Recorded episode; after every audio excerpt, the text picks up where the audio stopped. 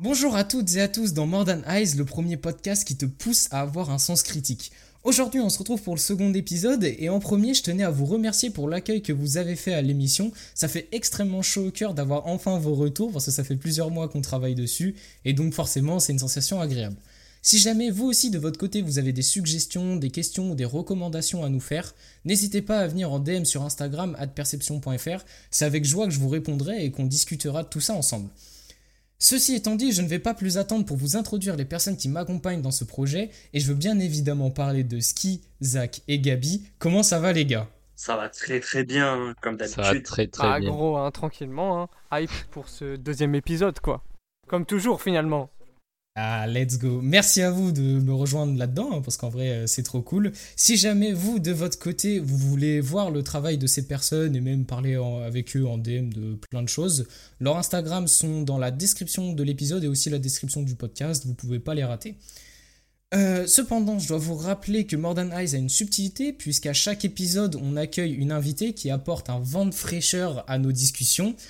Aujourd'hui, on accueille quelqu'un de multicasquette, puisque dans un premier temps, elle est manageuse d'artistes, mais elle est aussi graphiste et coproductrice d'une société de production de clips vidéo basée à Amiens.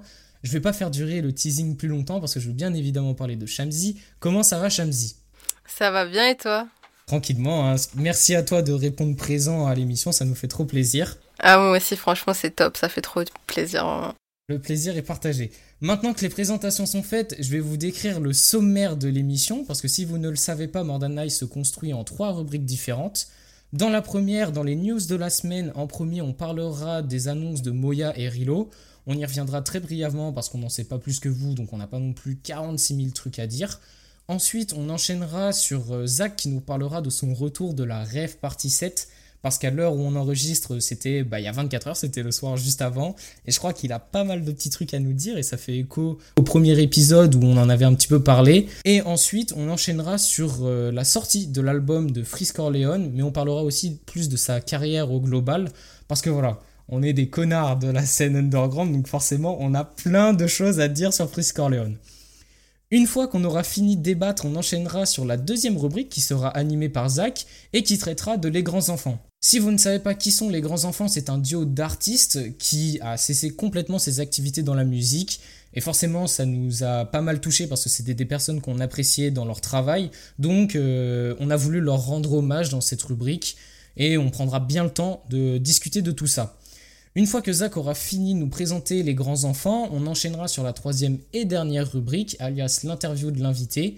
On parlera avec Shamsi de direction artistique, de management et de plein de choses très intéressantes si vous voulez découvrir cette branche si particulière de l'industrie musicale. Maintenant que j'ai fini de vous faire l'introduction, je ne vais pas plus m'attarder et on va directement aller sur la première rubrique. C'est parti, let's go Ok, donc maintenant on se retrouve directement pour la première rubrique, les news de la semaine, et on va enchaîner sur euh, l'annonce de Rilo. Donc, pour donner un petit peu de contexte, si vous savez pas qui c'est Rilo, c'est un artiste qui a maintenant pas mal d'expérience euh, à son actif, et euh, il fait, c'est indescriptible ce qu'il fait parce qu'il fait un petit peu de tout et de rien. Mais là, on le retrouve sur une annonce qui a l'air quand même très différente de ce qu'il nous a proposé juste avant. Et euh, je voulais qu'on en parle vite fait. Par exemple, toi, Ski, qu'est-ce que t'en penses? Ah là là. Bah moi j'avoue que je suis hype là en voyant ce petit ce petit teaser de de 20 secondes. Hmm. Euh, parce que c'est vrai que les prods là ça revient un petit peu plus sur euh, bah, sur du rap hein, clairement. Euh, Ouais, ouais. parce que Ah, c'est vrai que ces deux derniers projets étaient assez bah tu vois il explorait je trouvais un peu musicalement euh, tout ce qu'il avait là le dernier projet c'était quand même euh, bah, très techno euh, très électronique euh, Ouais, c'est ça. euh, mais c'est vrai que j'ai quand même bien aimé parce qu'il y a quand même toujours cette touche euh, très Rilo, je trouve. Dans, je pense que c'est surtout dans le mix de la voix et dans la façon de de chanter au final, parce que j'ai l'impression que c'est surtout euh, ça fait surtout chant quand même, même s'il y a beaucoup de rap. Et euh, l'année dernière, euh, l'été dernier, il avait sorti aussi un projet, euh, bah, justement qui faisait très summer vibe, je trouve, euh, qui était un petit peu plus euh, pop dance. Et euh, Ouais, c'est ça. et là, c'est vrai qu'avec le teaser, il a l'air de revenir euh, sur une époque un petit peu plus euh, le P là avec Zumi, Abel, SSRX. Ça a l'air d'être c'est vrai que un peu, bah, même beaucoup plus rap et moins de de chants très autotunés, je pense qu'on dont on le connaît aujourd'hui pour. Donc euh, ouais, moi j'ai j'ai grave hâte. Euh, et toi, Zach, du coup, t'en as pensé quoi de ce petit teasing? Bah, en vrai, ça fait depuis quand? Ça fait depuis Ibiza qu'il a pas sorti de son rap. Et là, le fait qu'il revienne avec un truc euh, beaucoup plus rap, ça va vraiment faire une sorte de cassure par rapport à ce qu'il a fait avant avec Emotion et Bassline. Donc franchement, j'ai très hâte. En plus, euh, les sons qui sont dans SSX et même Ibiza, c'est des sons qui sont que j'aime beaucoup. C'est son rap un peu à l'ancienne aussi. Donc euh, franchement, bah j'ai qu'une seule hâte, c'est de voir ça le plus vite possible, on espère. En fait, je trouve que ça rejoint avec son idée globale, c'est qu'il fait euh, ce qu'il a envie, Ouais. tout simplement. Je sais Ouais, pas si toi, je sais pas si toi, Gabi, tu peux être d'accord avec ça. Et euh, je trouve ça, ça continue dans ce truc-là, quoi. Eh, franchement, mais de toute façon, tous les sons de Rilo que j'ai écoutés, euh, je les ai tous kiffés en fait. Je me suis jamais vraiment intéressé au personnage, mais tout ce que j'ai entendu de lui, ça m'a, ça m'a fait kiffer. Donc là, euh, là, le fait qu'il revienne un peu plus au rap, je suis plus rap que techno, tout ça, et du coup, euh, ça, ça me parle là. Je pense que ça, ça va donner quelque chose de, de pas mal. Ok, ok. Euh, maintenant, on va enchaîner sur euh, l'annonce de Moya. Alors, on a encore moins d'infos sur l'annonce de Moya. Pour ceux qui savent pas du tout qui c'est, parce qu'il est beaucoup moins connu, c'est. euh, comment je pourrais dire ça? Il fait de la pop, en vrai, si je dis pas de la merde, c'est ça Ouais, tu c'est une Ouais. sorte de pop variette, ouais.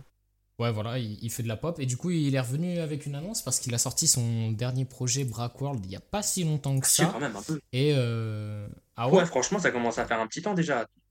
Bon, Ça ça, doit faire un va. peu six mois. Non, c'est sorti en mars. C'est sorti fin mars. Ah, Ouais, c'est- plutôt récent c'est quand ça. même. hein. C'est plutôt récent. hein. C'est passé, euh, c'est passé très très vite, ouais. Ouais. Et du coup, ouais, euh, on a une annonce. Donc, dans l'annonce, on a juste une date et un t-shirt. Je sais pas ce que vous vous y attendez de tout ça. Alors, Bon, après, c'est un... ouais, vas-y, vas-y. Ouais, vas-y. Moi, j'allais juste dire que c'était du merch un peu classique, mais moi, je trouve que c'est toujours efficace. Surtout quand t'as une petite fanbase comme ça. Euh, je vais donner mon avis parce qu'en fait, là, il y a deux heures, je sais pas si vous avez pu voir, mais en tout cas, euh, Moya, il a partagé un, un nouveau teaser sur, euh, sur euh, sa story. Et non, je pense, je pense pas qu'il y ait que du merch. Je pense qu'il y aura du merch, mais je pense pas que. Je pense qu'il revient aussi musicalement. Euh, mais je pense que ce sera un truc un peu plus triste quand même que ce qu'il a fait avant. Je sais pas, je vois ça par rapport à la pluie, par rapport à, la, Ouais. à une fête sous la pluie. C'est ce qui est dans, c'est ce qui est littéralement dans le teaser. Avec écrit revient. Donc, euh, je m'attends à un, un Moya assez triste. Et dans la Bah, continuité de ce qu'il a pu euh, faire. Ouais, c'est dans la continuité parce que Brackworld, euh, je vais pas dire que c'est très joyeux en soi. Ouais, mais là, il va Non, aller ça a peu plus toujours loin. été un peu triste, moi, ouais. Je trouve Maya- Moya. Pardon. Je t'ai coupé. Tranquille, tranquille. Puis aussi, euh, je suis d'accord pour revenir avec ce que tu disais. ah, ah, mais aussi, je suis d'accord pour euh, revenir sur ce que tu disais, Zach, par rapport juste au T, où en fait, c'est des smileys euh, tristes, quoi. Aussi simple que ça. De, de mémoire, c'est c'est des smileys qui tirent la gueule, non? Ouais, c'était ça. Je vous vérifie, mais normalement, c'était ça. Donc peut-être euh, des Ouais, nouvelles sonorités. Ouais, voilà. Peut-être des nouvelles sonorités, des choses qui vont, qui vont changer. Euh, et voilà, je pense qu'on a vite fait, fait le tour. hein. De toute façon, on n'a pas besoin de, de plus en discuter. Maintenant, on va enchaîner sur euh, la Rêve Partie 7, sur ton retour d'expérience. Euh, toi, Zach, parce que tu l'as vécu hier soir. Aïe, aïe, aïe. Donc comment c'était? Ouais, bah du coup, il y avait. bah, là, actuellement, on recorde le dimanche 17 et bah, du coup, hier, le samedi 16, il y avait la Rêve Partie 7. On en a parlé dans le premier épisode euh, il y a deux semaines. Et du coup, bah, c'était une, une soirée euh, composée de trois DJ sets qui sont euh, Néofront, Aloeson et Rosalie du 38 et avec cinq artistes au total. Euh, MNG, c'est-à-dire euh, Petite Sœur et Sim, euh, ACR, euh, Angsty euh, Camboy's Revenge, je me rappelle plus trop du blaze, excusez-moi. Mais en tout cas, c'est composé de Air Walou et de Westin Cheat et euh, Rose pour sa première scène parisienne. Euh, bah, en tout cas, moi, de mon expérience, c'est que c'est, ça va rester dans ma mémoire, forcément. Euh, c'est l'une des seules scènes qu'on a pu voir de Petite Sœur, l'une des seules scènes de J'aime Rose, si ce n'est la seule. L'une des seules, bah, pour quasiment tout le monde, en fait. Je vais, je vais éviter de dire tous les Mhm. blazes. Euh, mais ouais, déjà, les, les DJ sets, ils étaient vraiment très intéressants. On a pu y voir quelques petites exclus, que ce soit de Petites Sœurs ou même de Femme Togo. Si je me trompe pas, il y avait une exclue de Femme Togo. Et même les DJ sets euh, étaient de, étaient de très bonne qualité, de très bonne qualité. Il y avait beaucoup de styles musicaux, vachement boom boom en général, vachement techno. Mais il y avait quand même euh, un peu de rap, des trucs un peu limite dancehall par moment donné. Je crois que c'était plus Néofront qui avait mis quelques trucs de dancehall. franchement, d'un point de vue DJ set, c'était très cool. Et puis après, euh, le concert vers 21h se lance réellement. Et là, on a Petite Sœur qui enchaîne, euh, qui enchaîne trois sons, dont une exclue qui, que j'attends vraiment beaucoup. Et puis après, il y a Sim qui se ramène, qui fait, euh, qui fait ses sons, dont une exclue avec Petite Sœur. Ensuite, on a J'aime Rose qui enchaîne deux fois DNB, une fois la version qu'on connaît tous et une fois une version avec euh, Propane à la prod, un remix de Propane. Et euh, il y a un troisième son de J'aime Rose, c'est une exclue aussi, c'est avec Propane. Ensuite, retour de. Petite Sœur. Et à ce moment-là, je crois que c'était au, bah, du coup, au, juste avant Air Walou, ou si c'était euh, dans une transition de son, je me rappelle plus très bien. Euh, Il y a y eu un gros problème, c'est qu'il y a eu une panne technique durant le concert qui a duré 15 minutes. C'est quelque chose qui va, qui a assez marqué tout le monde. Déjà, rien qu'au début, je voyais un peu Yume faire des allers-retours au début du concert et je me doutais qu'il y avait un truc qui se passait mal. Et finalement, bah, ça Hmm. s'est confirmé. Il y a eu un problème technique. Apparemment, il y a une mauvaise sortie de micro. Enfin, le micro n'avait pas de sortie. C'est bizarre. Et on a eu Ok. 15 minutes, bah, vraiment de, de rigolade en soi parce que J'aime Rose et 23 Wa euh, ont fait leur one-man show en quelque sorte. C'était très très marrant. Avec des, des reprises assez En... folles de, de Mister V ou de YouTubeurs un peu à l'ancienne. C'était très marrant sur ce point-là. C'était en impro euh, pour impro. euh, le temps que. Ok, d'accord, c'était vraiment en impro le temps qu'il il règle le souci. C'est ça, c'est ça. Vraiment, c'était en full impro. Cool. C'était vraiment très très marrant, honnêtement. Et puis, bah, après ce problème technique, euh, malheureusement, l'autotune n'était plus disponible. Euh, et ça a beaucoup agacé certains, dont Westin Chick, qui a failli arrêter, qui a failli ne pas faire sa prestation. Parce que sans autotune, bah, il, il se sentait pas capable. Et au final, il y a. Erwalou qui est venu. Et puis après, il y a Westin Sheet qui est, qui est venu et qui ont fait euh, certains de leurs sons. Et puis euh, après, bah, après les sons d'ACR, Westin Sheet a fait un, euh, un set en solo. Il a fait quatre sons, non, cinq sons solo, dont euh, son fameux 94 Express. Et ensuite, euh, Petite Sœur a conclu le bal avec, avec Real Antagoniste, avec Sim, Ne pas cliquer et Karma qui a été joué trois fois. Et puis après, c'est sur ça que ça s'est terminé. Franchement, moi, j'ai trouvé que c'était une excellente soirée. L'organisation était nickel, mis à part le problème, mis à part le problème technique. Je trouvais que J'aime Ouais. Rose et 23 Wa ont fait en sorte que ce moment est un peu inoubliable et pas si chiant que ça. Donc, franchement, c'est très bien joué de leur part. Euh, non, franchement, c'est une rêve. Donc, franchement, mis à part, mis à part le son et les invités, etc., le plus important de rêve, c'est aussi l'esprit. C'est aussi de retrouver tous les copains, le fait de bien s'amuser tous ensemble, le fait de faire de nouvelles rencontres, de parler à tout le monde. Donc, forcément, cet ADN-là, bah, il y est toujours resté. Malgré que ce soit la septième édition, il y a toujours cet ADN. Après, personnellement, j'aurais vu quelques petites choses. C'est pas des points négatifs, mais c'est plus des choses que moi j'aurais vues. Comme par exemple dispatcher les DJ sets, que ce soit entre deux ou entre deux sets d'artistes. Personnellement, j'aurais peut-être aimé. Ou sinon de mettre des sets beaucoup plus longs, faire une soirée beaucoup plus longue parce que bah par exemple Petite Sœur, Petite c'était celui qui avait eu le meilleur set. Mais Sim, Sim et Jembo, c'est ceux qui ont eu les pires. Ils ont fait que trois sons. Non, quatre Hmm. pour Sim, parce qu'il y a eu un feat avec Petite Sœur. Et ils ont fait que Jemrose, il a fait que trois sons malheureusement. Erwalou, euh, quatre sons Ouais, si on compte peu. pas ACR. Bref, il y a ça qui était un peu, un peu triste, on va dire. Et du coup, ouais, euh, pour les DJ sets, ils étaient tous euh, au tout début? Au tout début, ouais. En gros, c'était de 20h à 21h. Euh, les trois, ils ont enchaîné ensemble. Et non, pour le coup, le- les DJ sets étaient vraiment qualitatifs. C'est- C'était la, c'est la deuxième fois que Rêve fait un DJ set aussi qualitatif. Après la Rêve Party 6 et le DJ set de, de Lorenzi. Je compte pas les DJ sets de Pana parce que c'est plus des DJ sets improductifs. C'est juste pour, euh, Hmm. pour euh, combler le manque. Et puis voilà. Aussi un point négatif, un point entre guillemets négatif, c'est juste euh, une suggestion personnelle. C'est que Petite Sœur et Sim n'ont pas performé Sin City. Moi personnellement, je l'aurais vu, même si c'est pas un son que j'aime personnellement, je l'aurais plus vu parce que bah, c'est un son qui sort directement du projet de rêve. Donc ça aurait été peut-être mieux d'un point de vue bah, point de vue cohérence par rapport à rêve. Mais sinon, dans la soirée, bah, elle restera dans mon cœur. C'est comme toutes les rêves que j'ai faites. De toute façon, toutes les rêves, elles sont dans mon cœur.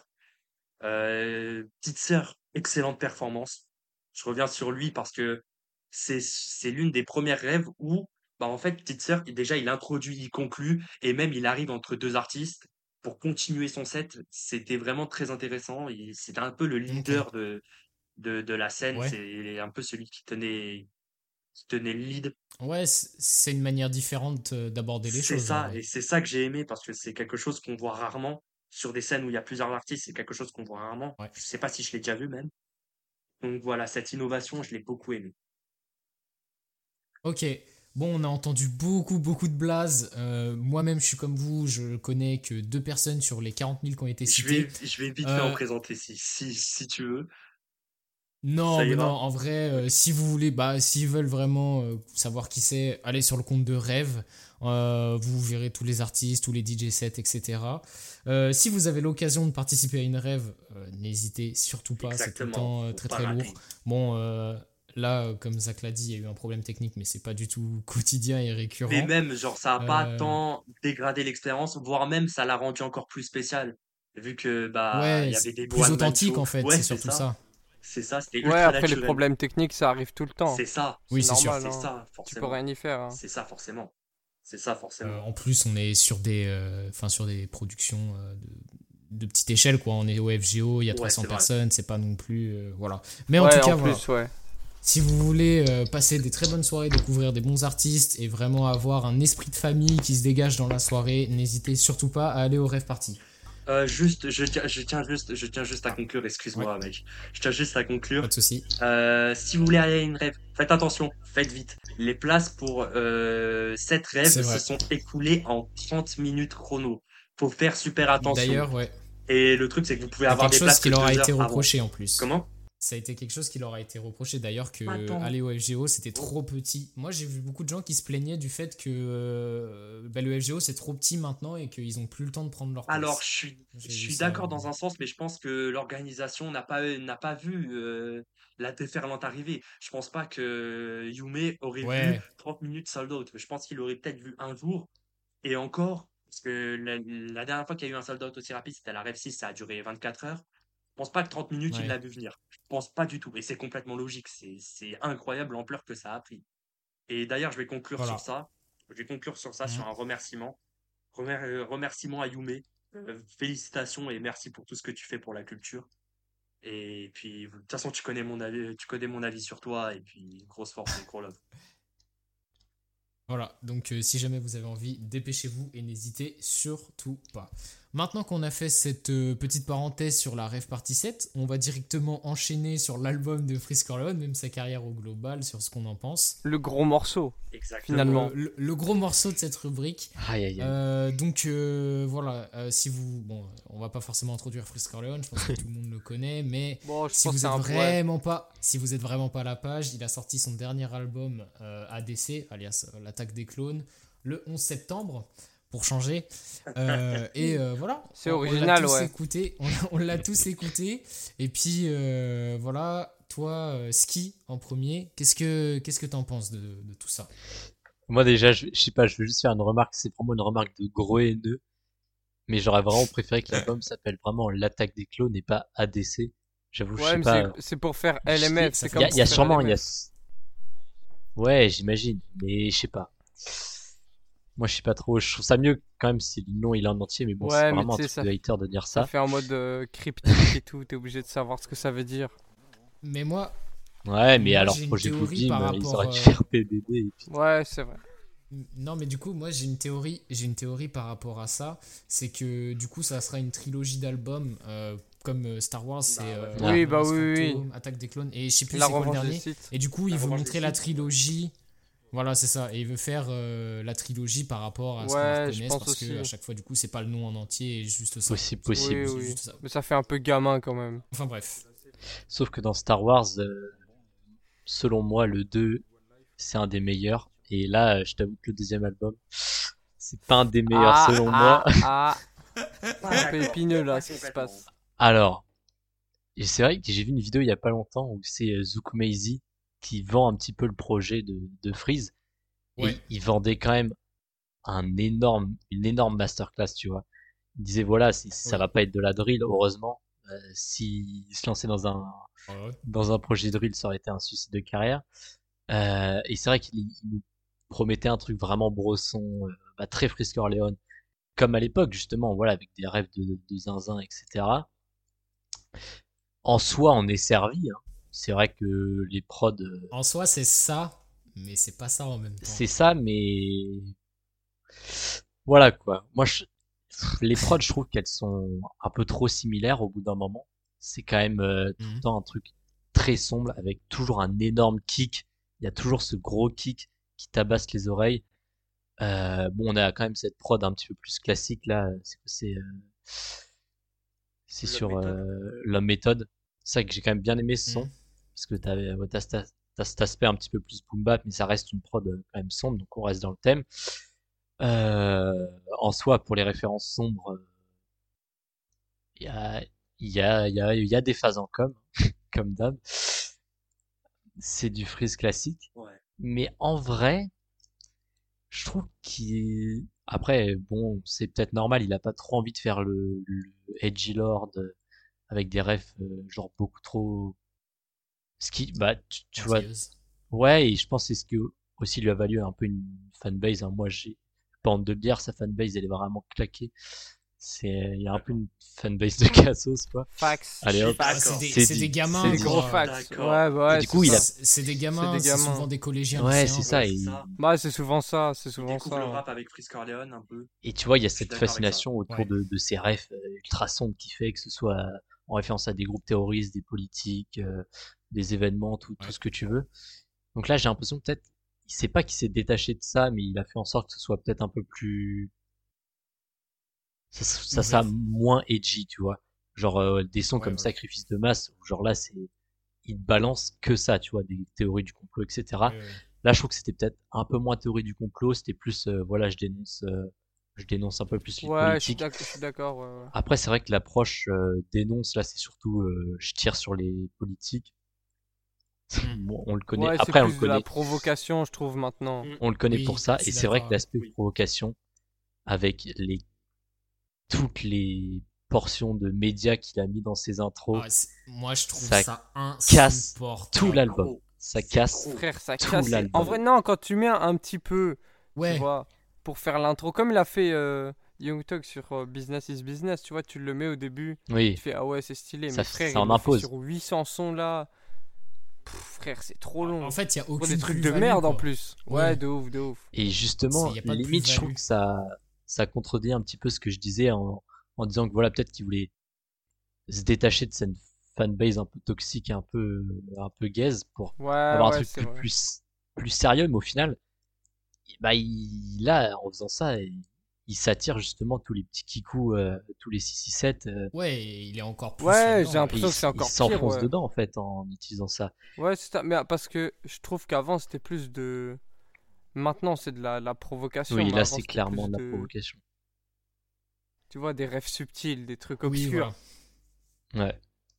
Vois ce que je veux dire Ça, ça construisait le personnage avant, maintenant c'est juste pour... euh, En vrai, Ouais. c'est que ça fait bien vendre. En réalité, Ouais, c'est ça, c'est euh, du frise pour du frise, quoi. ça, ça fait bien vendre de bah, parce que forcément t'es es sur les plateaux télé euh, tu vois de provoquer la, Ouais. la politique euh, c'est euh, le, le mec de, de 16 ans qui découvre ça qui se dit Ouah, mais le gars il a provoqué le gouvernement et tout tu vois il se dit putain c'est une dinguerie ce mec tu vois il se sent euh, il a l'habitude d'écouter du Nino tu vois il est pas il est pas sur le même délire Oui, Mais, et euh, puis. pour ceux qu'on ouais vas-y c'est c'est un peu sa pas sa marque de fabrique mais tu sais c'est c'est sa façon de promouvoir il a pas de promotion Freeze sa, Ouais. sa promotion c'est les médias qui le taclent tu vois et Mm. après je trouve qu'il a Surtout depuis LMF. ouais c'est ça mais il a peut-être un peu trop joué un peu trop joué là-dessus c'est vrai Oui, que clairement, bon, j'ai oui, pas envie d'entendre euh, Toutes les phrases d'Armanin, tout ça, Jean ouais Messia. voilà euh, j'ai pas envie bon, d'entendre euh, tout- toute l'Assemblée nationale débattre sur les euh, couilles.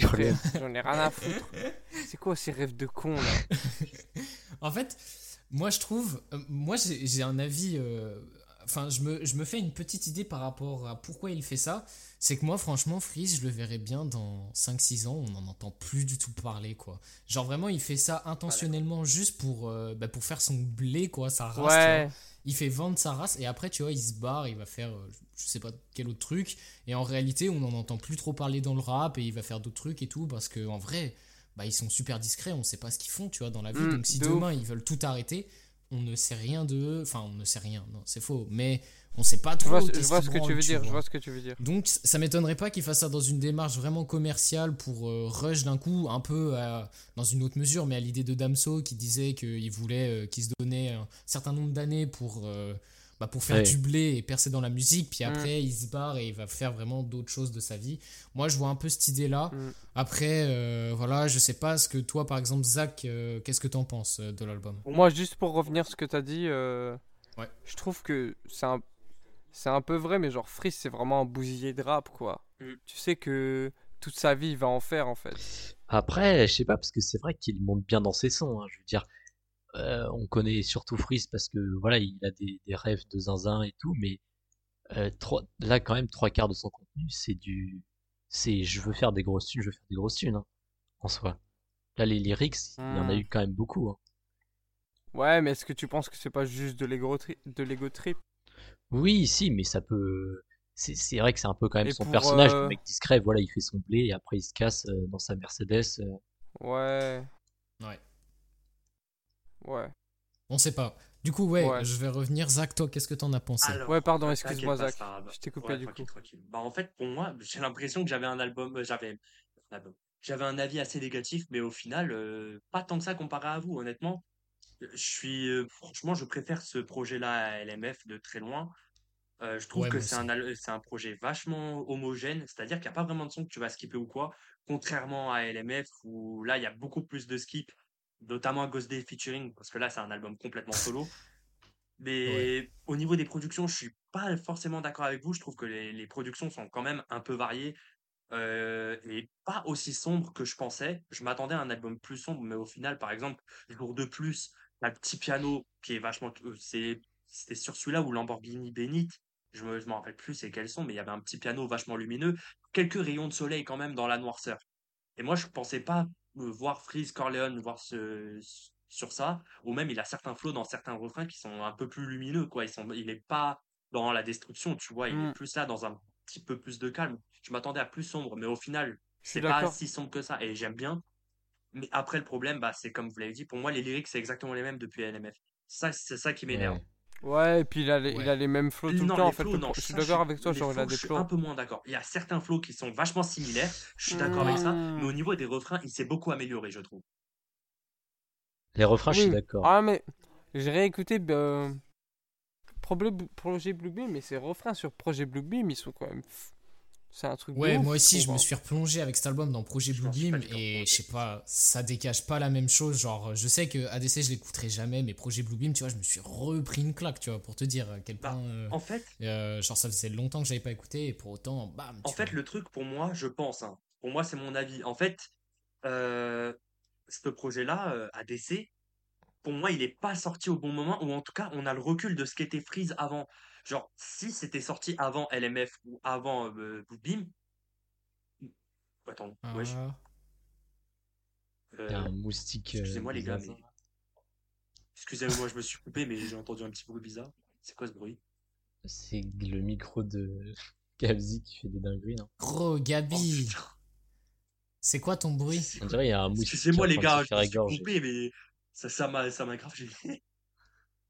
Ah ouais, c'était Euh, C'est quoi le. Wesh. Euh, T'es où Ça devrait être bon là. Je me rappelle Euh, de ce que on je voulais était dire. Vas-y, bah vas-y, reprends.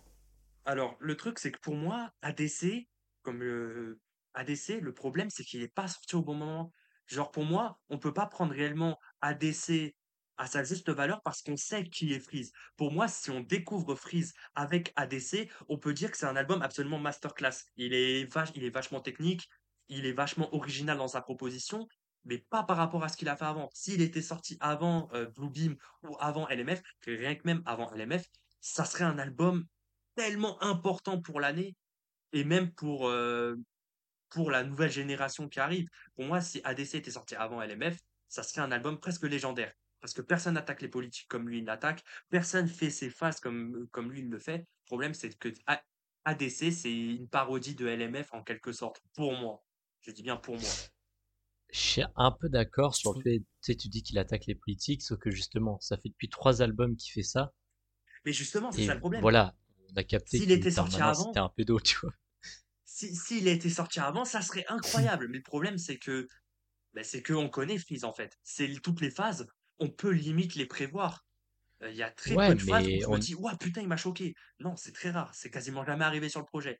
Alors certes, il y a quelques tournures qui peuvent être un peu appréciables, mais franchement, j'arrive raciste comme Jean Messia, des titres comme ça. Franchement, je souffre. Il y a que Shafkat qui m'a qui m'a un peu choqué parce qu'il s'est jamais attaqué à aussi gros en France. C'est tout. C'est tout. Sinon, il n'y a Bah- rien qui m'a personnellement choqué. Ouais, je comprends, mais tu vois, moi, je, Hmm. moi, je préfère quand même que, enfin, j'en suis pas certain, mais j'aurais, je préfère un, qui sorte un projet Bluebeam qu'un ADC, tu vois.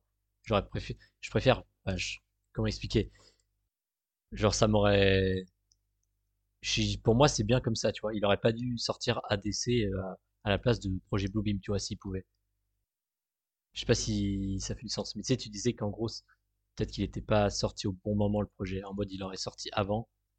Ça aurait peut-être été Ouais. mieux comme une introduction pour Freeze Corleone. Oui, c'est ça. C'est plus ça, en fait. Moi, je pense que euh, dans ce que tu veux dire, Zach, je, je trouve que tu as totalement raison, mais je pense que on peut pas euh, compa- Oui, ça. Ah, On a oh, entendu ça. putain. Tranquille. T'as pas perdu le rec? Oh, ouf.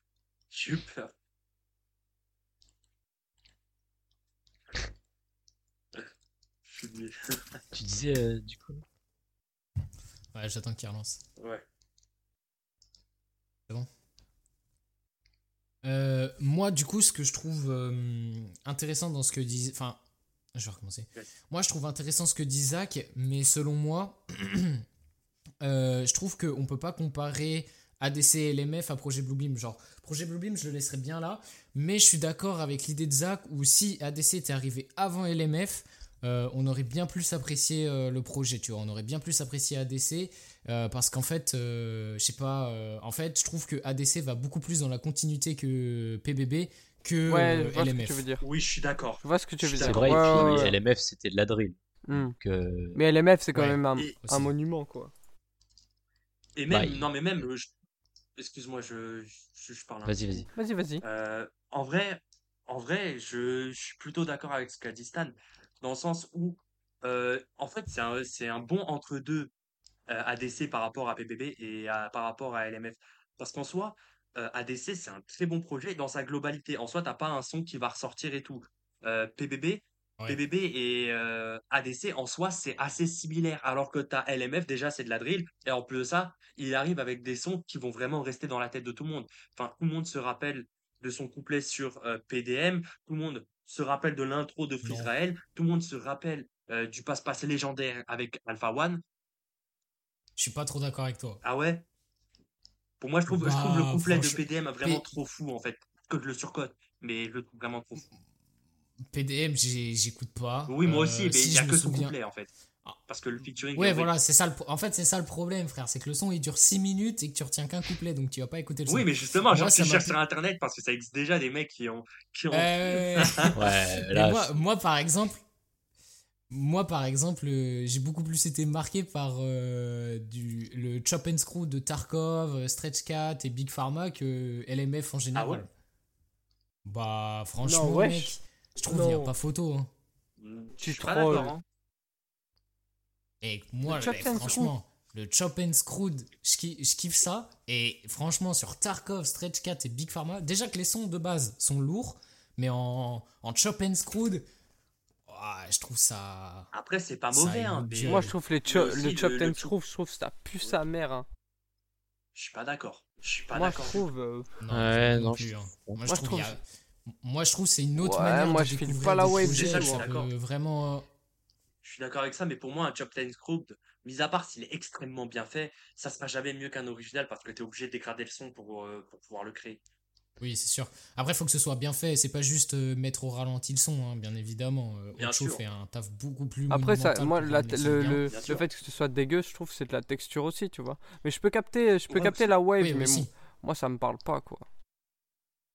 Moi, c'est que je pense que tu prends pas assez Ouais, les gars, Bah, désolé, je prends pas assez d'héroïne. La Chopped Screw, c'est quand même, euh, c'est l'image de Oui, bah oui. Ça lui, ça lui va Oui, clairement. Ah oui, oui. C'est- Aussi, oui. Ouais, de ouf, de fou, de fou, de fou.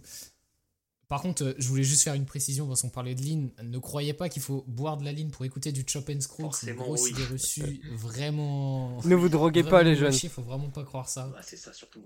No cap. Préserver la santé, c'est plus important. Si, si. Euh, en tout cas, je vais, je vais vous recentrer un petit peu parce que moi, je voulais revenir par contre sur un son de l'album qui m'a grave surpris. C'est Jour de plus. J'ai kiffé, c'est mon Ah, Je préféré. sais pas si- Bah, en vrai, moi aussi, euh, j'ai vraiment bien aimé. et Alors moi je vais faire mon, mon, haters, je déteste la two-step. Mais euh, franchement le son est plutôt lourd. Tiens. Mais en fait, moi, ce que je trouve ça bien, c'est que ça sort complètement De des ouf, codes qu'il a pu ouf. faire de. Enfin, tu ça. vois, je trouve que c'est une bonne manière de se renouveler et il fait bien les choses alors qu'on l'a jamais. Mais je trouve que ça ressemble ça. quand même à ce qu'il a fait. euh, Il a quand même un peu ses flows habituels, tu vois ce que je veux dire. À part Bah, je sur le pas, refrain. je Le je refrain est vraiment insane, mais je trouve que sur les couplets, euh, il a un peu ses flows Je habituels. suis un peu partagé en vrai euh, sur ce son parce que justement en fait j'aime beaucoup euh, j'aime beaucoup le rap, j'aime beaucoup les flows qu'il a sur ce bah, sur ce son. Mais je, je sais pas la prod, elle me con- j'arrive j'arrive pas trop. Ouais, je vois ce que tu veux Je dire. suis pas Je vois- convaincu par Ouais, je vois ce que tu veux dire. Euh, on dirait un mélange de je sais pas de bah si voilà une rythmique two step assez classique mais je sais pas la mélodie ça me fait penser euh, au au prod trap euh, Polo G DTJ en mode 2018-2019 Hmm. avec les espèces de, Mhm. Ouais, je vois de un peu ce que petits samples de voix là euh, pitch je sais pas je- ça m'a pas ça m'a pas convaincu mais c'est vrai que c'est diff- c'est quand même un peu différent Mais l'effort est. et surtout par rapport au- à la couleur Ouais, de voilà, l'album en général il, il ressort c'est vrai Mm. et du coup Après, moi sinon je voulais peut-être ouais. Vas-y, vas-y. non vas-y. si si c'est parce que moi je voulais changer un peu de sujet euh. donc euh, Ah, moi, je suis, sur- je suis toujours sur le projet. euh, oui oui non mais moi aussi mais projet. je voulais Ah. peut-être par rapport aux lyrics peut-être vite fait mais Ok, bah vas-y, continue, parce que moi, c'est par rapport au mix. Ah oui ok Vas-y, tu Euh, comprends ouais. ça au montage, hein, bien sûr. Ouais. Du coup, moi, par rapport euh, aux lyrics, moi, c'est surtout ici où j'ai été peut-être un peu, un peu déçu. Après, je sais pas si déçu, c'est, c'est vraiment le, le mot, parce que, voilà, c'est du Frisk Corleone en soi. Des phrases, euh, des phases en com. Il tacle euh, tout le monde. Bon, là, il a surtout, il tacle surtout des politiques, hein, quand même. Euh, Politique et pédo, ouais. mais du coup, Ouais, c'est vrai je, que mais je trouve, Mais c'est redondant, quoi. fait C'est- redondant. en fait. Je trouve qu'il le fait moins bien qu'avant. Là, c'est juste ah euh, machin Ouais. raciste comme Darmanin, c'est marrant. Voilà boycott Ouais, Jean. Messia, trop rigolo. c'est ça, c'est- histoire de. tu sais, c'est un petit peu du, du obvious, quoi. Et voilà, il va lancer un j'aime pas les pédos et donner une place d'un pédo. Bah, tu vois, aucun n'a capté, mais ce qui, ce qui faisait le personnage de Frisk Corleone, c'était quand même les théories du complot, tu vois. Ou dans le sens, il allait te raconter des dingueries de zinzin. Et t'es là en mode, de, vas-y, il a pété un plomb quand même, un peu, genre, Ouais, fou. c'est osé, tu vois. Et là, c'est peut-être, tu vois, c'est peut-être un peu trop lisse pour du Frisk Corleone, je trouve, au niveau lyrics. Euh, Ouais. Surtout que, voilà, entre, entre les phases en com, après, c'est de, c'est de l'ego trip classique, euh, et aussi beaucoup, beaucoup de drogue. Je t'avoue que là, la ligne euh, prend beaucoup de place, je trouve, dans le projet. Mais les drogues en général. Ouais, moi je trouve Après, peut-être moi, ouais, pas, peut-être tant- pas plus que dans pas les autres projets, ça, c'est quand- vrai. quand j'ai réécouté Projet Blue Blim, Ouais, c'est Projet Blue ça il en parle Oui, de ouf. hein. Vraiment. Ouais, c'est vrai que. euh, pour, pour en revenir aux théories du complot, enfin, je suis pas trop d'accord avec ce que tu dis, Ski, parce que par exemple, Bill Clinton, tu vois, c'est un son qui parle beaucoup, beaucoup, beaucoup. Enfin, le refrain, c'est une théorie ouais, du complot. oui, oui. Donc, en fait, il en Ouais, parle. mais ça a fait, pas la moi, même saveur, je trouve. qu'avant. Il, il fait exactement les mêmes. Il, il traite des mêmes choses, mais je trouve les bars, elles sont moins bonnes, quoi. Et- ouais, Je suis voilà. Moins tu vois. impactante, ouais, moins. En fait, t'as t'as l'impression qu'il les a déjà faites, justement quoi. pour les pour les bars en fait il va chercher à avoir des des bars qui vont justement marcher pour les médias où tu vois, il va tacler un politique Mm. français bien connu. Je suis con. Et il ouais, va- Je suis complètement d'accord avec ça. Et la Il va- Darmanin, par exemple, frère. Ouais. Dans Chef 4, oui, quand oui. il parle Ouais, de Darmanin, mais- frère. euh, Et on- ça revient à la stratégie marketing en soi. Oui, oui, oui, c'est vrai. de Mais tu vois, moi, niveau lyrique, si je prends l'exemple, je préfère, je vais préférer largement ce que fait. euh, Ouais, j'ai oublié le blague, je suis vraiment. O- Osiris Jack. tu vois. Osiris. Jack? Pour moi, Osiris Jack, j'aime beaucoup les lyrics, tu vois. Je suis d'ac- je suis Parce que là, il est toi, vraiment dans, dans le délire. D'ailleurs, tout à l'heure, tu parlais des phases en com. Euh, c'est juste une statistique. Alors, il y a 13 sons dans ADC et il y en a 18 dans LMF. Il y en a 328. Il y a 328 com dans ADC et 252 dans LMF. Ça, c'est rapporté par Rap Miners. Ouais, Rap j'ai- plus de plus de com dans ADC qu'à 5 sons de moins, ce qui équivaut à, on, on va dire, euh, 15 minutes si les sons durent 3 minutes. Et là, dans LMF, t'en as 52. Il y a vraiment une, il y a vraiment une différence d'au moins 70 com avec 15 minutes de moins. C'est énorme. Ouais. Moi, je, C'est Euh, énorme. tu... moi, je trouve que ça me euh, choque pas tant que ça. de, de, de quoi tu parles exactement? J'ai pas Alors, je trop parle des phases euh, en com, parce que Des le coms. média Rap Miners euh, a fait euh, phase, phase en com, c'est quoi genre euh, j'arrive raciste comme. Je- Ah je- putain, euh, en com, nanani- ok. Ah, com. pas du tout. Et il y en a 328 Ok, dans. ADC, alors que dans LMF, il y en a que 252. Alors qu'il y a plus de sons Ah oui. dans LMF que dans ADC. Ouais. Bon, après ça, ça peut se comprendre par Ok. le fait qu'il y ait des featuring. Ouais, moi, ça me Mais choque non, mais c'est pas. pour euh, voir à quel point c'est redondant en fait. C'est ça surtout Mm. le Bah, c'est sa marque de qu'il y a fabrique. des coms tout le temps. Ouais. Sa marque de fabrique, je suis d'accord, mais c'est trop. Ouais, mais s'il y avait que les coms, s'il y avait que les coms de redondants, mais tu vois, pareil, c'est ce qu'on, c'est ce qu'on redit et redit, mais je les trucs sur Jean Bah, Messia, j'arrive machin, comme, euh, raciste comme. frère, c'est, En soi, c'est ça Ouais. Moi, en soi, c'est Voilà. pas, c'est pas vraiment ça qui m'a déçu dans le projet. Tu vois, les phases en com, je m'y attendais, quoi. C'est du freeze. Il est connu pour ça. Oui. Et c'est justement pour ça qu'il est connu, quoi. Voilà, il fait des phases en com. euh, Et il fait des phases en com euh, avec des mecs, euh, avec des dingueries, tu vois. Il va dire des, il va dire des dingues. En fait, pour moi, il y a, il y a- moins d'interprétation parce que dans les personnes qu'il va citer, il y aura moins de, de profondeur en fait. C'est vrai. Tu vois, dire j'arri- j'arrive raciste Mm. comme euh, les Allemands dans les, dans les années 40. Frère, genre, euh, dans PBB, quand t'entends ça, tu vois, tu comprends la mentalité, tu vois. Il y, a- il y a un Ouais. truc qui se dégage beaucoup plus fort que euh, quand que il euh, Ouais, après, des fois, j'ai l'impression que on est peut-être un petit peu faussé par la nostalgie. Oui. J'ai l'impression que c'est souvent ça aussi. ouais, c'est oui, ce que j'allais dire aussi. Peut-être que comme au début dans, tu vois, euh, dans Projet Bluebeam, c'était, il Ouais. installait vraiment sa, sa marque de fabrique et après, j'ai l'impression qu'il l'a juste réutilisé. C'est pour ça que Projet Bluebeam, il est peut-être. Je sais pas, je pense qu'il faudrait, faudrait faire écouter tous ces projets à quelqu'un qui découvre vraiment Frisk. Enfin non, pas forcément qui découvre, Ouais, voilà. mais qui aime LMF, tu vois, qui l'a découvert avec LMF ou ADC et qui kiffe vraiment, et de voir ce qu'il en pense de PBB et voir s'il préfère PBB ou pas au final. Ouais. Je pense que ça, ça pourrait être intéressant de, de savoir ça pour... euh, Est-ce que c'est juste on est des connards de nostalgiques ou si c'est vraiment dans PBB où il y a quelque chose de, de plus, tu vois. Après PBB, je trouve qu'il y a plus une aura. mais déjà, moi je trouve, Je l'ai réécouté, il y a plus une aura et les prods sont moi, je trouve sur insane même aussi. plus hein. simple que ça, juste la pochette, frère. Genre, on en a pas parlé, mais je trouve les pochettes de LMF, Ouais, de. ADC, c'est Alors ADC, elle est éclatées sa Ah ouais. race. Moi, je la trouve vraiment pas mal. Ouais, c'est Moi- éclaté mais au elle, elle va pas du tout avec. Moi, je la trouve qu'elle va meilleure. pas avec le. Ah ouais Ouais, je suis d'accord aussi. Tu vois, avec une cover un comme ça, euh, je pensais qu'il allait sortir, mais des dingueries, il allait finir en prison avec une cover comme ça, tu vois. C'est vrai. Je me suis dit, il va, il va dire des trucs de zinzin mental. Et au final, bon, voilà, on s'y attend, quoi. Ouais. Je sais pas. Par contre, j'aimerais euh, j'aimerais amener un sujet et ouais. peut-être qu'on va conclure sur ça. Parce que là, ça commence à faire long quand même. On parle beaucoup. Ouais. Le temps passe. Euh, je voulais revenir sur le mix du projet. Parce que moi, pour moi, il y a certains sons Oui. qui sont très très mal mixés et qui sont vraiment, même, même en termes de master, c'est même pas à la même hauteur tous les sons. Ils sont tous mixés. Il y en a beaucoup qui sont mixés vachement différemment des autres. Je trouve ça vraiment pas agréable. Euh, notamment le son là, je, je me rappelle plus. Attends, je, je le retrouve. C'est c'est Chillop. J'arrive pas à le dire. Ça, ce son-là, Ah je le trouve tellement mal mixé. Ça, je le, oh, je le trouve affreux. La voix, elle est trop basse par rapport à tout le reste du projet. Ouais, je vois un peu, Le kick est mauvais. je vois un peu ce que tu veux dire. Genre, Ah, il, fait, je- il, fait, Beaucoup il fait mieux. moins pro que LMF. Genre, LMF, tu sens que c'est Universal, mieux. Oseille, alors que là, tu sens qu'ils sont un peu revenus Bon, Après, euh, en Universal, mode c'est plus, homemade. euh, ils avaient, il avait un contrat de distribution avec Freeze, donc forcément, il n'y avait pas forcément Il y avait Ouais, mais des t'inquiète pas. en T'inquiète pas qu'ils.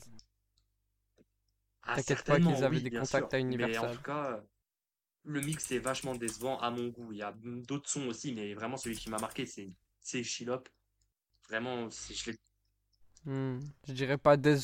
en tout cas, c'est mais euh, vrai que ça, ça fait un peu bizarre, mais moi je trouve que ça, ça marche un peu d'une certaine manière où c'est vrai que du coup tu as ce, ce gros kick qui arrive avec la, la basse qui prend toute la place sur la prod. Et je trouve que du coup ça donne un peu quand même une, une certaine ambiance quoi, parce que t'as des petites belles dans le fond. Et au final il y a un peu tout le son est assez bas. Et t'as juste ce gros kick, j'ai l'impression qu'il se démarque bien quand même. Et qui, Et qui saute moi, comme ça, quoi, qui t'agresse. hein. Ah, moi je trouve quand même. Moi, je suis pas Avec trop la basse. avec ça. Enfin, après, peut-être que j'ai pas un bon casque non plus, mais bon, j'ai quand même un Bayard dynamique. J'ai le DT Parce que c'est 990, la- mais j'ai pas ressenti d'autre chose. Hein. Franchement, j'ai pas ressenti grand chose. Bah en fait c'est parce que c'est la seule Moi, drums gars- qui marche vraiment. Bah, elle- Pas d'accord. Pour Y a moi, rien sinon, bah, le son est Je vide je viens juste. euh, euh, je vous coupe vite fait, je viens juste de vérifier l'info. Et euh, entre LMF et ADC, c'est Flemme qui a tout mixé Ah ouais. et, mat- et masterisé, mis à part pour LMF où il y a Datricas qui a aidé au, au mastering. Donc euh, je suis pas sûr que Universal a vraiment ajouté Bah, son c'est grain là-dedans. Hein. Ok, my bad. Non, non, non. Bah, je sais pas. Ou peut-être qu'ils ont juste eu la flemme de faire d'autres Franchement, aucune idée, je sais Et pas voulaient que trop. le truc Après, est-ce que hein. euh, il y a l'un de vous qui peut brièvement, mais très brièvement, expliquer euh, vite fait c'est quoi euh, mix mastering et à quoi ça sert? Parce que même moi, j'y connais pas grand chose, quoi. Et il y en a sûrement beaucoup qui n'ont pas vraiment prêté l'oreille et qui ont pas, qui comprennent pas trop. Bah, le mix. Je sais qu'il y a des gens qui vont pas être d'accord avec moi, mais le mix, c'est genre. Bah, déjà le volume entre la voix et la, et la prod, et après tout, tout ce qui est effet sur la voix euh, et sur la prod, bien sûr. Et, et le mastering, c'est. En gros, c'est un peu comme euh, une recette. hein. C'est un peu comme Voilà. une recette. En gros, D'abord, hein. tu as la composition et tout. C'est là où tu choisis tes ingrédients. Le mix, c'est comment tu vas faire tes ingrédients, quelle dose tu vas mettre, tout ça. Puis le mastering, bah, c'est la dernière étape. Pour que ce soit comestible par tout le monde. C'est ça. Ouais, C'est voilà. quand, tu le, quand tu le mets au four. Tu fais gonfler la pâte, tu gonfles le volume aussi, avec tes limiteurs et tes maximiseurs. Ah si, dernier point sur LMF, euh, K-pop. Euh, Enlevez-le de l'album directement. Qu'est-ce que ça fout là ADC, du coup. Bon, Euh, Oui, pas dans LMF, dans ADC. Je crois Oh, que la son, fin- il fin de la parenthèse. tacler la K-pop et le rap français. En même temps, il a fait Eh vas-y, j'ai une belle idée. Mais vraiment, je sais pas ce que ça fout sur l'album. En vrai, j'aime pas la K-pop, donc moi, personnellement, j'ai kiffé. Bah, le problème, c'est que c'est de la drill. Là, c'est que perso. Ouais, c'est vachement drill, par contre. En fait, je, C'est peut-être un rappel à en soi, LMF pas en soi. c'est pas vraiment le fait, c'est pas vraiment le fait que ce soit drill que ça me dérange, parce que moi, sans déconner, euh, voilà, LMF, euh, j'avais quand même assez bien kiffé à l'époque. Après, j'ai eu une période drill euh, en 2020 quand même, euh, où j'en hein. bouffais pas mal. Mais euh, mais je sais pas, je, je trouve que tu peux faire de la drill ultra sombre, euh, voilà, qui irait bien avec le reste du projet. Mais là, je sais pas, c'est c'est trop joyeux, je sais pas comment dire. Je sais pas, je trouve que il, il a rien à faire là en fait le, Pas, moi, je suis pas d'accord. le Moi, son dans l'album. Et bah, et je trouve que c'est c'est justement comme K-pop de Travis Scott qui n'a rien à faire sur sur euh, Utopia. Ça me fait un peu le Moi, même je suis pas d'accord, perso. Moi, je trouve que ça fait un bon rappel quand même à LMF et à ce qu'a fait Freeze. Donc, en vrai, voir un son de ville, ça, ça m'a pas trop étonné. Et même, je pense pas que c'est Ouais, vraiment de la je- drill à proprement parler. C'est un peu, c'est un peu différent. je suis d'accord Oui, avec oui. toi, mais je trouve que c'est pas bien fait. Il aurait dû faire une drill Ouais, je suis euh, d'accord spéciale en fait. Là, c'est juste une drill OZF. C'est juste une drill OZF quoi. C'est ce ça qu'on qui m'a gêné. 2020, quoi. Ouais, c'est ça, frère. Il aurait pu faire. Il aurait, il aurait même pu essayer de faire une, euh, une drill sans. Après, il avait dit comme quoi pas de drill sur le projet. Oui, aussi. D'ailleurs. Donc bon, Ouais, c'est un, Un peu un menteur. la com. Un peu. C'est un peu un menteur. Mais bon, ouais, vas-y. Ah, Moi, je mets en vrai, en note, je mets genre 6,5, je pense, sur 10. J'ai même pas de note à J'ai pas de note à attribuer. attribuer. Pour moi, j'attendrais que plus. ça vieillisse un peu avant de mettre une note. Mais en tout cas, je le, je le, Moi, si j'ai Ouais, mais pour l'instant, si j'ai une note à mettre, c'est 10, mais pour PBB. Et voilà, c'est tout. sur 20. Sur PBB, puis euh, 0. euh, non, 10 sur 10. Et euh, 0 sur. euh, Ah, sur putain. LMF. 0, 0 sur 10 sur l'animé. Ah ouais, t'es un peu méchant. Après, euh, non, j'avoue. Ok, 3 méchant. pour LMF. 3 pour LMF. Ah ouais, Il y a, y des sons qui sont vraiment lourds. Tarkov, Stretch Cat, Big Pharma. Ouais, LMF, ouais, c'est ça. C'est des sons qui étaient lourds, euh, bien quand c'est sorti il y a moitié deux qui ans, sont- il y a Je trois ans. crois, je crois Mais la, je les moitié des sons, la moitié des sons de LMF, le, pro- enfin, la moitié, le, le gros problème de LMF, c'est les feats. hein. Mais Bah bon, oui, c'est c'est ça. hein. Je suis Bref, totalement ça, c'est bref, ça. je ça, crois que là, on va trop loin. Là, Ouais. on va trop loin. Mais non, mais ça, c'est juste un fax, hein, c'est juste un Je pense que ça fait 30 minutes qu'on parle de Freeze. Je pense qu'on a fait bien Bon, allez, allez. On a fait bien Allez, casse ta mère, Free. On, on en Merci pour reparlera les au travaux, prochain album, peut-être. euh, Merci pour les travaux quand ouais, même. Franchement. Grosse force. Et euh, il fait bien de l'oseille, l'enfoiré, parce qu'il il, il doit bien toucher euh, la SACEM, cet enfoiré. Ah ouais. 3 millions 5 d'auditeurs. Charlotte, mon gars hein. Bref, Qui va construire des Euh, maisons à Dakar. On l'espère pour lui. on- en reparlera peut-être dans 3 ans quand il sortira euh, son dernier album de la trilogie. Ouais. Euh, si euh, le podcast existe encore. Enfin bref, euh, maintenant qu'on a fait le tour des news de la semaine, on va directement enchaîner sur euh, notre deuxième rubrique, alias la rubrique de Zach qui nous parle de les grands enfants. C'est parti, let's go. Salut, je te fais ce petit message juste pour te demander de mettre 5 étoiles si tu kiffes le podcast et de venir me donner ton avis sur Instagram perception.fr. Ça me ferait extrêmement plaisir. Merci frérot. On se retrouve directement pour la seconde rubrique. On va pas tarder, on va directement enchaîner. Zach va nous présenter LGE et leur musique comme une espèce d'hommage. C'est parti, c'est à toi Zach. Bon, bah du coup, merci euh, Stan de m'avoir donné la parole. Euh, je vais vous parler de la musique de LGE et notamment leur dernier et ultime projet Ill Fates qui est sorti euh, tout récemment, il y a à peine quelques mois. Et puis voilà, je vais vous raconter un peu leur musique et pour leur rendre un dernier hommage. LGE, c'est qui déjà? LGE, c'est les grands enfants composés de deux personnes. Marius, qui est plus dans la production et dans la post-production, mixage, master en général. Et on a Nils, qui est le chanteur du groupe celui qui écrit les paroles, etc. Et les deux se sont associés bah, du coup pour créer Les Grands Enfants.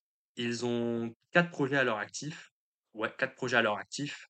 Et Ill Fates vient conclure euh, leur carrière. C'est un projet qui est composé de neuf sons avec euh, trois featuring, avec trois featuring, euh, avec trois sons en featuring et deux coproductions avec Lorenzi, Jeanne Austin, Moya, Nelly, Kat Delacour et Amor Fati. Bah, du coup, Ill Fates, euh, quand il a été annoncé, euh, j'ai eu la chance, et d'ailleurs merci encore à eux, d'avoir assisté à une session exclu- exclusive d'écoute du projet.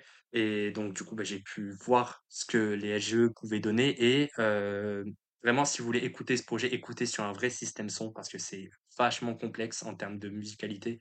Ou- ou Surtout au niveau des basses, vraiment, faut vraiment écouter ça sur du lourd. Très important d'avoir un casque ou des choses comme Exactement, ça. c'est bien plus complexe.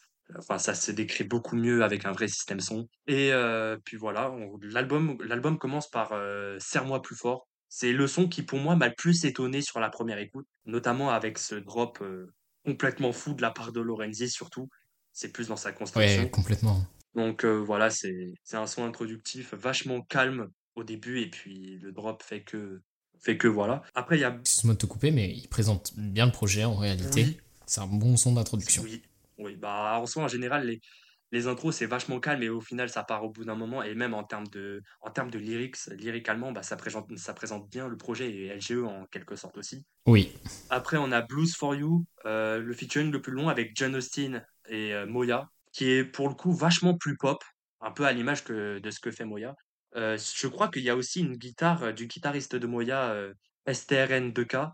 Je prononce très mal son blaze, hein, mais C'est souvenirs, pas il y, a une, il y a une guitare de lui euh, sur le couplet de Moya, si je me trompe pas. Et puis voilà, c'est un son très pop qui est beaucoup plus dédié à John Austin et Moya qui sont plus dans ce délire-là. Où euh, bah, justement euh, Nils occupe les refrains, occupe les trois refrains, et puis John Austin deux couplets et Moya un euh, couplet aussi. La connexion est ultra intéressante, euh, notamment pour, pour la polyvalence de l'album, la polyvalence du projet, qui donne une autre couleur, limite un peu plus joyeuse sur la production, et même un peu plus pop en général. Ensuite, on a le troisième titre qui est Eternal Sunshine, qui est le single du projet, qui a eu le droit à un clip en 3D de la part de Aoi et de ACP, qui est aussi à l'origine de, de la cover du projet et de tout ce qu'a pu faire LGE depuis ces derniers temps. En termes d'animation, etc., c'est très très souvent, voire tout le temps ACP avec Aoi. Euh, Eternal Sunshine, euh, comme le film en fait, comme le film Eternal Sunshine. D'ailleurs, on entend des, des interludes, que ce soit dans euh, Nonana Noren et dans Eternal Sunshine qui viennent du film et même sur d'autres sons, je crois qu'il y a un autre son qui est comme ça. Voilà, ça raconte un peu l'histoire du d'un amour impossible, en quelque sorte.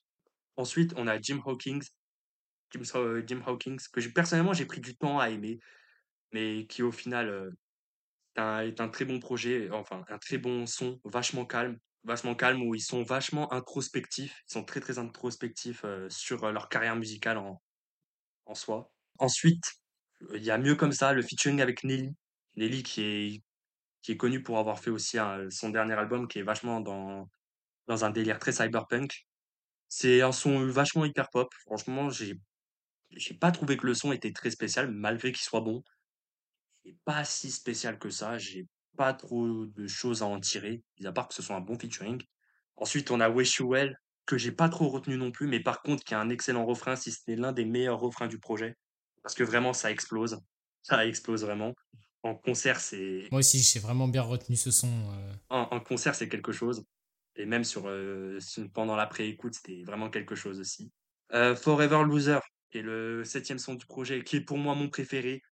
Cette guitare de Tchad Delacour, heu, qui est très classique, hein. Les riffs de guitare de les riffs de guitare sont très classiques, mais qu'est-ce qu'ils sont efficaces! Je kiffe personnellement ces ces riffs de guitare et la performance même de, de Nils est excellente. J'aime j'aime beaucoup les paroles, j'aime énormément les paroles.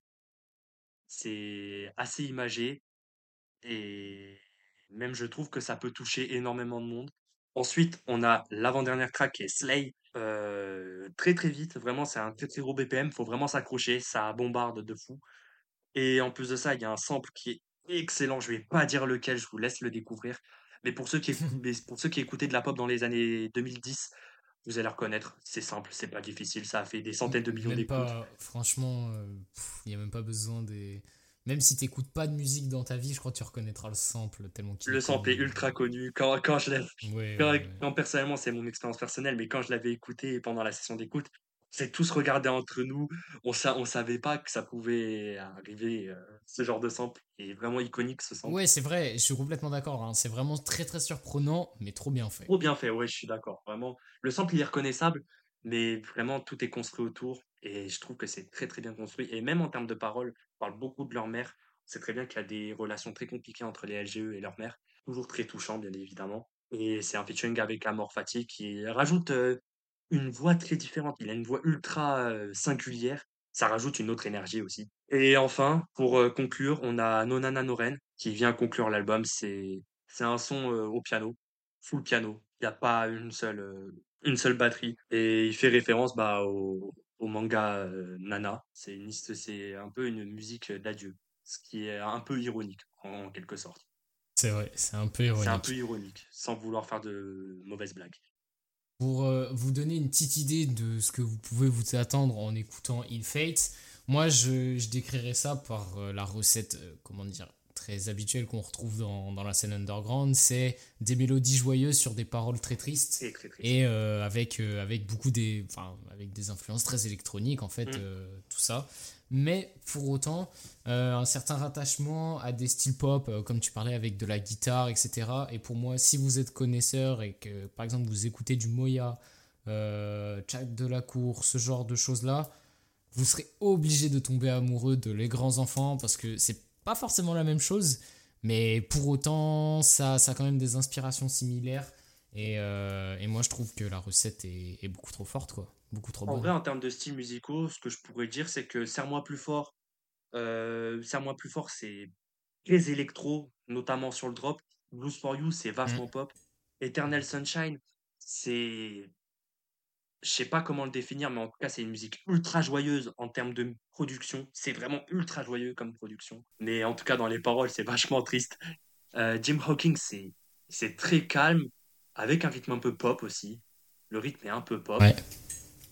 Et heu, ensuite, mieux comme ça, c'est très hyper pop, comme je l'ai dit. Wish You Well, c'est très électronique sur le refrain notamment. Forever Loser, c'est pop rock limite. Slay, bah, c'est vachement hyper pop. Et Nananoren, c'est c'est drumless. C'est drumless, c'est triste. Il y a pas forcément de il y a pas forcément Oui. de à rajouter. C'est, compliqué de, de mettre un, un terme exact sur tout ça. C'est un, euh, c'est un projet qui est vachement polyvalent. Il y a beaucoup de styles. oui. Il y a beaucoup d'émotions aussi et des émotions qui s'affrontent. Notamment, l'exemple que j'aime prendre, c'est sur Eternal Sunshine. Euh, la prod est ex- extrêmement joyeuse. Elle te donne le sourire, elle te donne la joie de vivre. Mais pourtant, ça raconte une histoire euh, d'amour complètement impossible avec des paroles vachement imagées et tristes. Il y a des, il y a des affrontements de sentiments. Et c'est ça que j'aime beaucoup dans la musique de LGE et que je trouve que c'est là où ils font leur différence par rapport aux autres. C'est ce combat entre les sentiments. Ok. Et si jamais vous tombez amoureux de Ill Fate, est-ce que, euh, pour ceux qui nous écoutent, est-ce que, euh, Zach, très brièvement, est-ce que tu conseillerais d'aller écouter les autres projets qui sont sortis avant? Forcément, après, j'avoue, je dis j'avoue, j'ai pas écouté tous leurs projets, malheureusement. J'ai pas écouté tous leurs Ils ont une grosse disco, ouais. Ils ont Ils quatre projets quand même. Ils- et moi, je suis un très très grand procrast- procrastinateur. Vraiment, j'ai la flemme de tout. Donc, euh, donc voilà. Mais en vrai, Reminisce, euh, leur son, enfin leur projet qui est sorti juste avant est très intéressant aussi. Beaucoup plus hyper pop et beaucoup plus électro qu'on a, que ce qu'on a pu voir avant, avec des featuring avec Bromaz et Chad de la Cour. C'est beaucoup plus électro et beaucoup plus bordélique en quelque sorte, en quelque sorte. Qui voient à peu près ce que je veux dire. Et puis après, bah, moi, personnellement, les, les sons que j'ai pu écouter d'eux, personnellement, je les recommande. Il y a C'est plus l'hiver, par exemple, qui est un son que, que j'ai beaucoup dans mon cœur, qui fait vachement générique de, de dessin animé des, des années 2000. J'aime beaucoup le délire. Euh, Panic Room, qui est un banger, par exemple. Et pour rester dans le truc un peu, le, le truc le plus mainstream chez eux, c'est euh, c'est leur euh, morceau Blue Tained euh. Je ne connaîtrai Oui. pas la, la traduction française, mais en gros, c'est leur, c'est leur morceau qui est sur le projet de Rêve, qui est leur son le plus écouté, si je me trompe pas. Non, c'est Promesse le Ah, plus bah écouté. voilà, promesse. Moi, j'ai, moi, j'ai vite fait trifouiller dans Dead Flowers and euh, Melody et, euh, et Future Love and Death. Franchement, pff, moi, je conseillerais pas d'aller forcément les écouter, à part si vous voulez vraiment creuser sur leur euh, évolution musicale. Moi, je trouve que Ill Fate fait largement l'affaire. C'est tellement polyvalent qu'il y a, il y de que c'est tout, très donc, polyvalent. il y a de quoi faire. Et, euh, et que les autres projets, je les ai trouvés bah, beaucoup plus expérimentaux en fait Oui. et qu'au final Ill Fate c'est vraiment ce projet là de, de la carrière d'un artiste où ça y est il maîtrise son art et là il commence à balancer euh, banger sur banger sur banger et qu'avant c'est un peu plus euh, les montagnes russes en termes de qualité quoi Hmm, alors, je suis d'accord, mais pour moi, euh, c'est un très très bon projet. Réminis, c'est excellent. Euh, je- j'ai pas parlé j'ai pas parlé de Moi, je Ah, Reminisce. ok. t'avoue que- Tu parlais des deux, de des deux avant. Des deux d'avant, ok.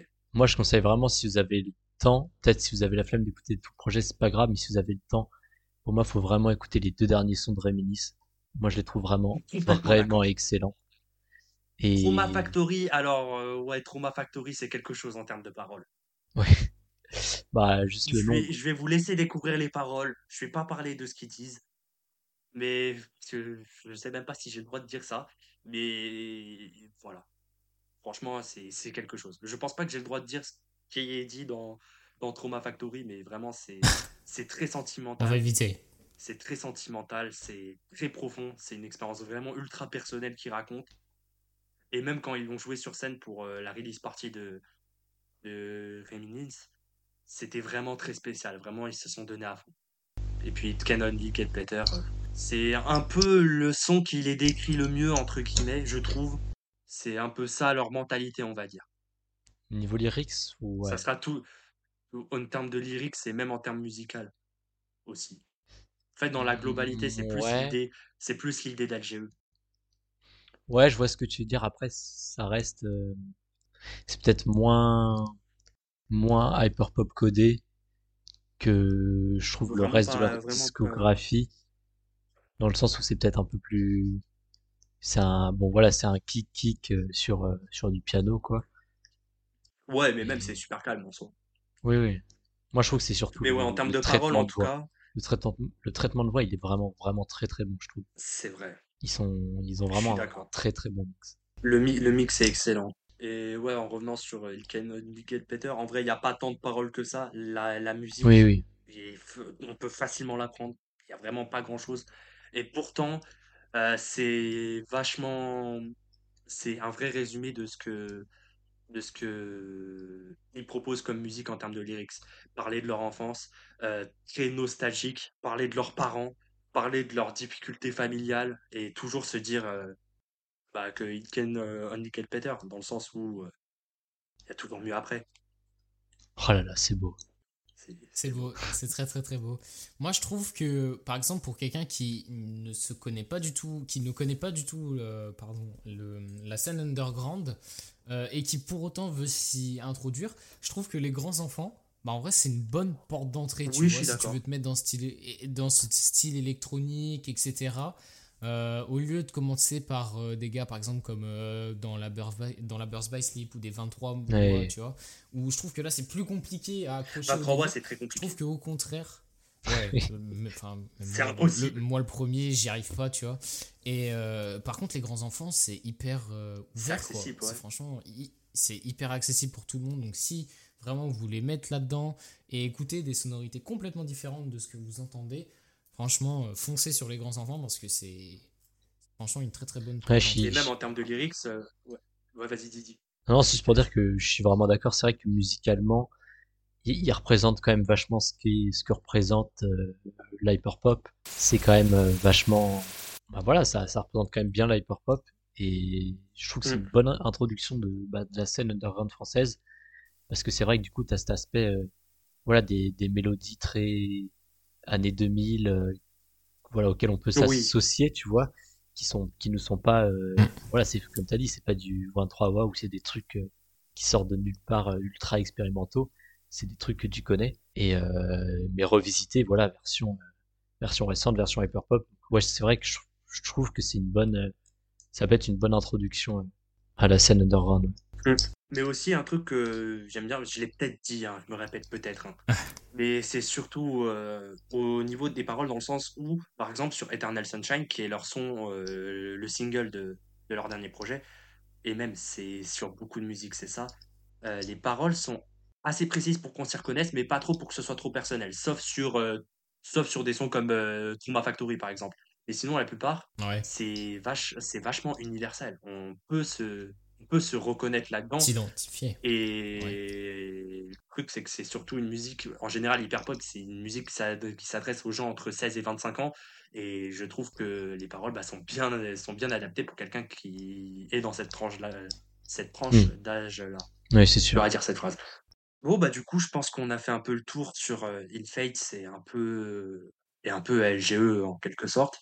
Bon, comme je l'ai dit en intro, c'était leur dernier et ultime projet. Ça veut dire que bah, les LGE, c'est terminé. Ils vont plus ressortir de projet. euh, En tout cas, ils ne vont plus sortir de projet sous ce nom-là. Peut-être qu'ils vont ressortir de la musique, mais, mais pas maintenant On et espère, en pas tout cas. euh, sous le nom des, des grands enfants. On l'espère en tout ouais, cas. parce que ouais, vu, vu le contexte de leur sépa- c'est pas une séparation, mais vu leur contexte de leur départ, c'est voilà, c'est plutôt compliqué. Donc euh, voilà. Pour ceux qui veulent connaître euh, l'histoire, euh, on va pas vous la raconter parce que ça serait beaucoup trop long et on va beaucoup moins bien la raconter qu'eux. Donc n'hésitez pas à voir Puis sur on leur pas compte non Twitter. plus. Exactement. Sur leur Ouais. compte Twitter, tout, épinglé normalement, c'est là. Par contre, c'est long, hein, prenez votre temps. Mais Ouais, sinon, voilà. Et accrochez-vous aussi un peu parce que Bah, ça peut. Violence peut- psychologique, tout ça, ouais, bon, bah, on va dire que Voilà. leur départ est à l'image un peu de, de leur musique, malheureusement. Et puis voilà, j'ai oublié de préciser les crédits, mais euh, les crédits, euh, bah, tout est produit par les grands enfants, tout est écrit par les grands enfants et tout est enregistré par les grands enfants, mixé par les grands enfants aussi, excepté des coprods avec Lorenzi sur Serre-moi plus fort et euh, sur euh, Forever Loser avec Chad Delacour qui est à la guitare. Tout est écrit et enregistré par les grands enfants, bien évidemment avec les featuring de Nelly, de Moya et de Jeune Austin, et d'Amor Fati aussi, excusez-moi. Mixé par les Mhm. grands enfants, Marius surtout, et masterisé par IA00111, le membre euh, de, de Nava, qui s'appelle Arman. Ouais. Euh, toute la direction artistique au niveau des visuels, réalisée par ACP, les LGE et AWI. Et puis voilà, je crois que j'ai terminé sur les crédits. Et la date de sortie, le 7 juin 2023. Si vous voulez retrouver toutes ces informations, bien évidemment, vous pouvez les voir sur euh, leur compte Insta. Twitter, vous retrouverez peut-être pas directement, mais euh, je pense sur Insta, c'est l'endroit Ouais. où vous retrouverez tout.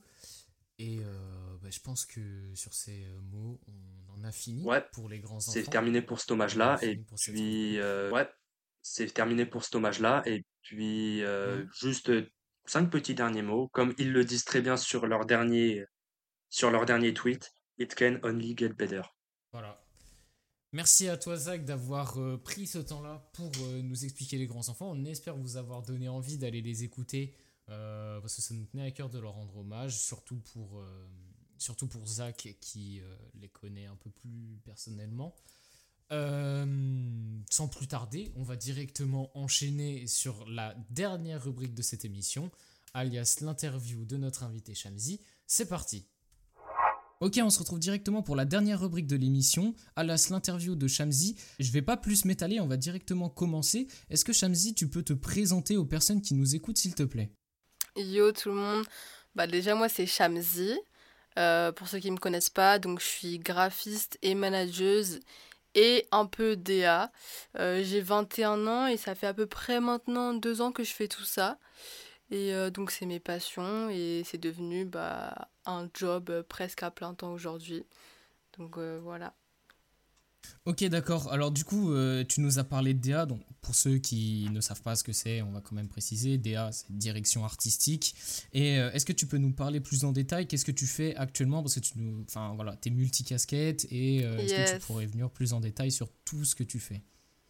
En vrai, j'aime trop ce terme-là, multicasquette, je l'utilise tout le temps parce que je peux faire vraiment tout et n'importe quoi. Genre, je, je peux faire vraiment trop de trucs. Genre, même dis-toi, à côté, des fois, ça m'arrive de clipper avec, euh, du coup, Exo Baba.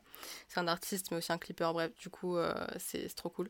Mais euh, du coup, euh, attends, tu peux me répéter ta question, s'il te plaît? Parce que je me suis égarée déjà. Euh, Qu'est-ce que tu fais actuellement plus en détail, tu vois? Ok, ok, ok. Du coup, ce qui occupe le plus de temps chez moi, c'est le management parce que actuellement, je travaille avec l'artiste Exobaba et l'artiste euh, Vago.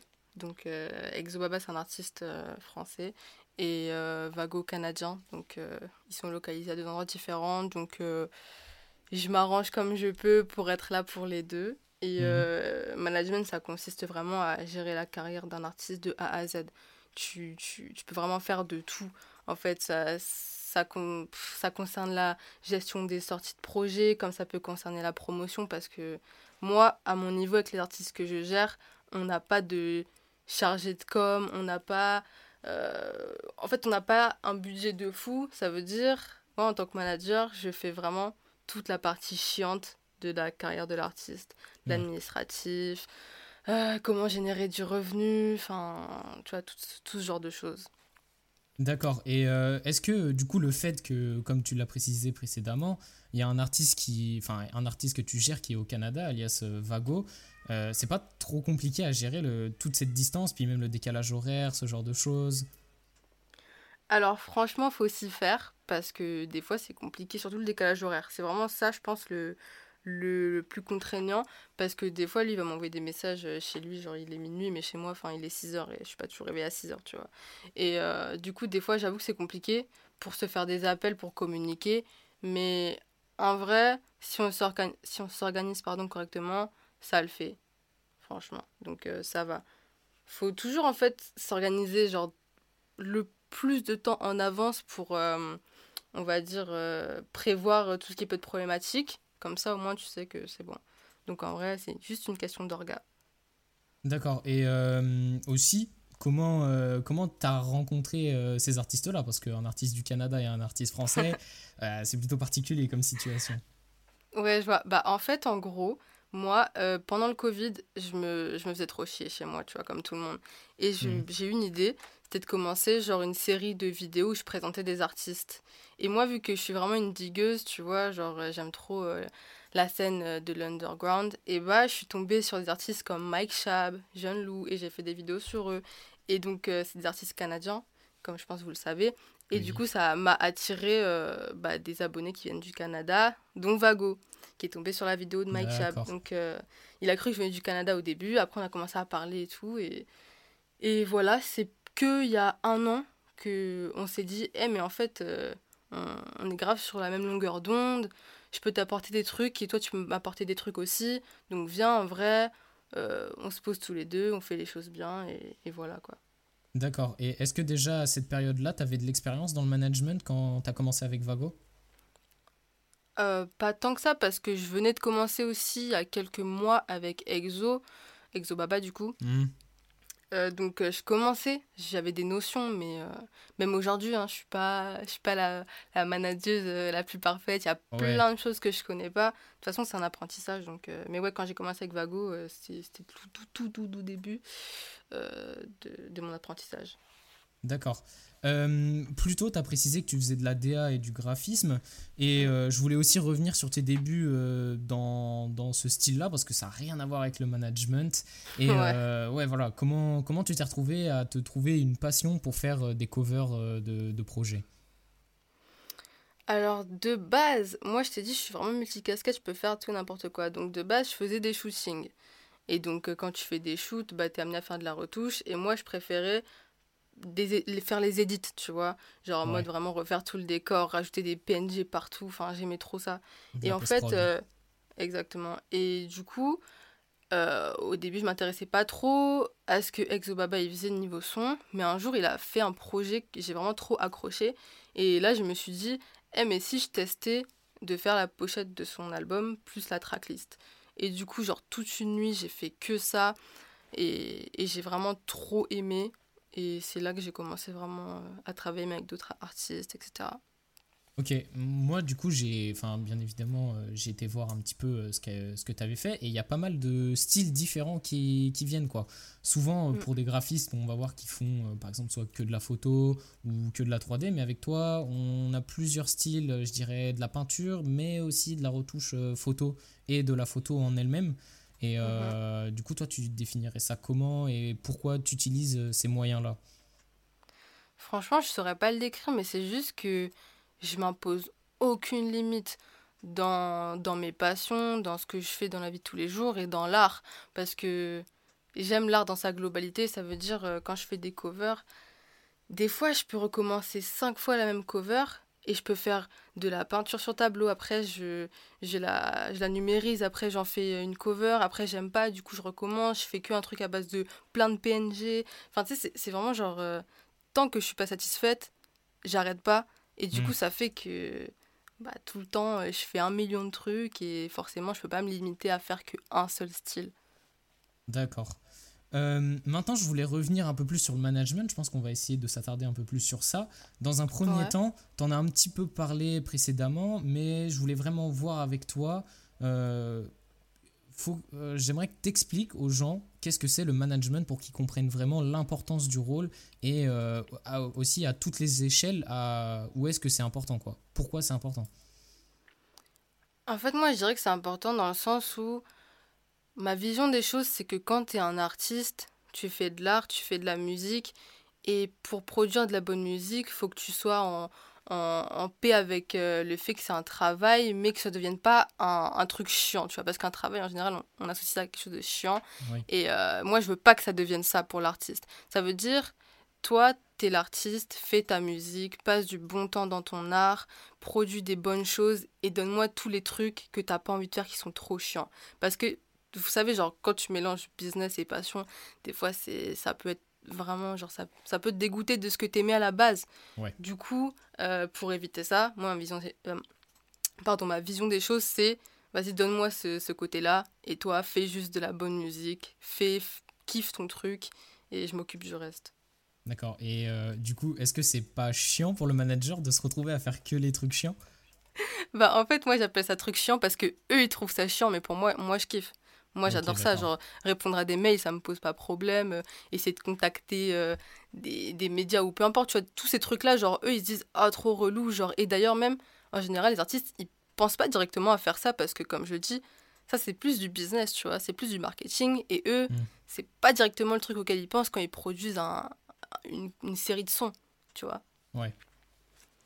Ok. Et, coup, ouais.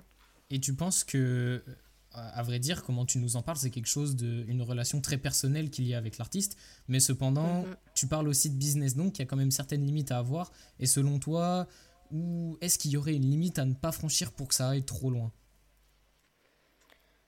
Franchement, moi, je sais pas, je pense que c'est juste une question de respect.